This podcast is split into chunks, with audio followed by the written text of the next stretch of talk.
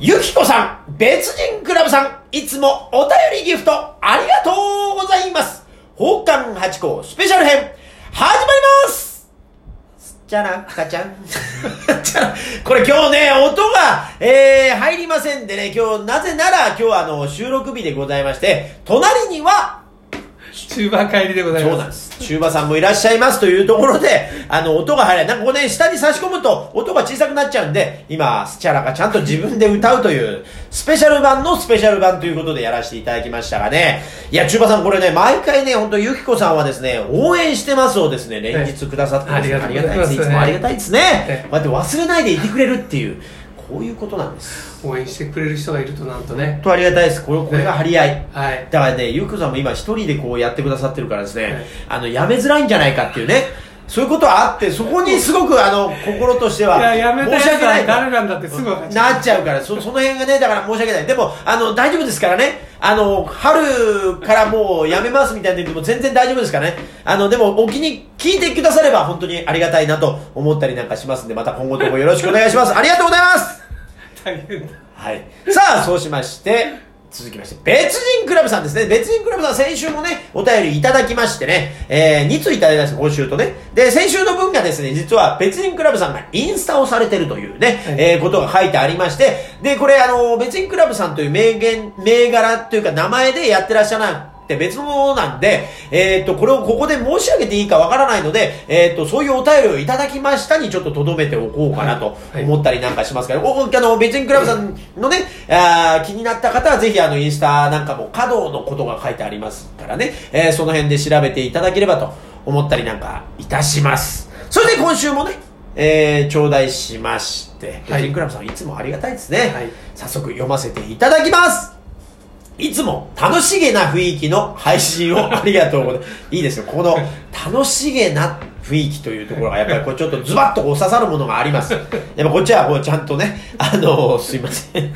反省しつつ、また今後もね、今度は楽しいということになるように、そう、この辺が難しい言い回し。日本語って難しいそうだからやっぱりでもその辺を使い分けてくださってるのは別にクラブさんですから、その辺です、で続きがございまして実写版でも鉄腕アトムの、えー方ですがアホですがでしたっけこれそうそうそう。ですアホです。全然私読めない28号と鉄腕アトムがあった。あったってことですね前回その、のそうですよね、うん。その話があったからね。若い頃の母が主役アトムを演じる瀬川さんの付き人をしていました。すごいですね。すごいですね。すごい。えー瀬川さんはまだ子供だったのでご自宅または学校まで迎えに行き現場で収録を待ち再び自宅へ届けるという任務だったりすごい子役の方ってやっぱこうそれぐらい VIP 待遇というか、まあ、子供だから一人で来れない子供だからねだと思うんですよ。すごい。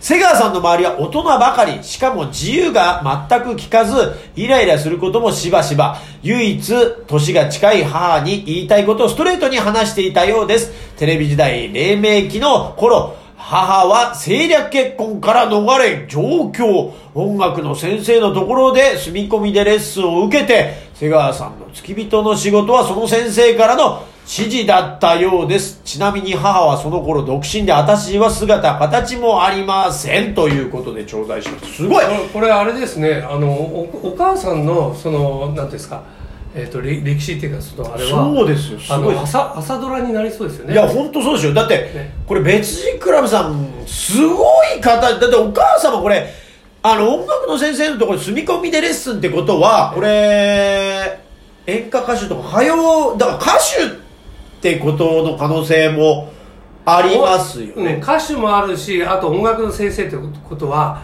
そうバイオリンだったりピアノだったりとか。そうか。音楽のさ歌の先生じゃないからね確かに。だだってさこのこの文面を見ると、はあ。政略結婚とかありましたよね。出ましたいいいよいいところのお嬢様。様だからあら。バイオリンとか。ってことはお父さんはもしかしたらお座敷に。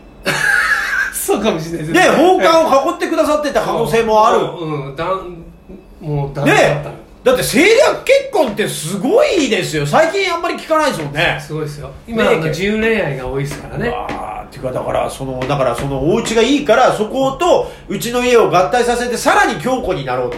今企業間でやってるじゃないですか。その、えー吸収合併してこうなんとか新しい会社になりましたみたいな、そういうことと同じ状況があったという名犬だから別人クラブさんも博学で華道もやって何十年とされてるって加点がいったってだんだんこのラジオでもって別人クラブさんの、えーその人となりというかが見えてくるという歴史が見えてくるという、そう。だって多分ねはあ。の別人クラブさんって昔あの僕と同い年あ、同い年とおっしゃってましたね。その頃から、はい。多分そのあのご養子の頃からね、はい。多分華道をええ。習ってたと思うんですけど、すごい。その頃い華道をやってる人っていうのは相当ブルジョワジーってやつですよ今だといろんなねそのカルチャークラブが増えて、はい。若い人がね気軽にできるようになってるのがいろいろあるけど、はい。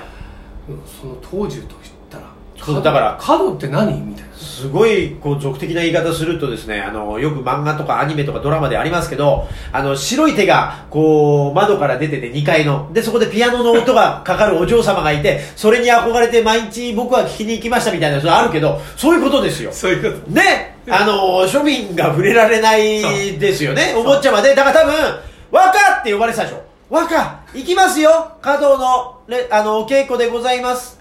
俺多分ねあのご養子の頃はね、はい半ズボンにサスペンダー出たで蝶ネクタイのちょうど来たまで行く翔太郎君だねこれいや、あ、そういうこと？そこで鉄人28号と繋がります？いやいやいやいやいや。鉄腕アトムですから鉄腕アトムです、こっちはね。いや、でも、じゃあ、もう、根っからの名家の方という。間違いないと思い間ます違いないですよ。もう、だから知識も豊富でね。だから、そういう方を、やっぱ楽しんで。だから僕らが言ってた塾と塾じゃなくて、はい。あの個人教授って言うんですよ。ああ、家庭教師。家庭教師。はいはい。そう家庭教師そうですよね。だから、あの、そうですよね。多分、在中で家に住み込みの人がいた可能性もありますよ、先生が。ええ。で俺なんかほら神社でみんなそこらのガキ集めて。はいはいはいそうですよね。それが、はい。だから、あの、住み込みで、お坊ちゃん、じゃあ今日は始めますよとか、はい。礼儀から、箸の持ち方みたいな。やめてよ。みたいな、そういう感じの可能性も。ちびまる子ちゃんに出てくる。なんて言いました？ああと、花輪くんでしたよ。えいベイベイの方。だからそういう、匂いも、だからインスタの写真見ると、めちゃくちゃ気になる、もう教授教授ですというね、えー肩書きが。しかしかもはい。国立ですよ。そういう方のね、感じがすごく出てたから、まあ、もしももっとすごい方だとしたら、これがまたちょっと失礼なことになっちゃうかもわかんないけど、私たちとしては、最上級の知的なところの、あのーね、考えうるね僕らで考えいやそう、考えうる。そういうことで、だからそういう方がね、やっぱすごいです。それを聞いてくださってるとありがたいですね。恥ずかしいいや、恥ずかしいけど、でも、私たちも聞いちゃうからね。あの、本当に頼ってばっかり、別人クラブさんには、今後もね、頼りがいがありますあります。で、またすぐ答えてくださるから。ねというところで、今回このぐらいでね、また、ぜひまた、あの、聞いてください。ありがとうございました。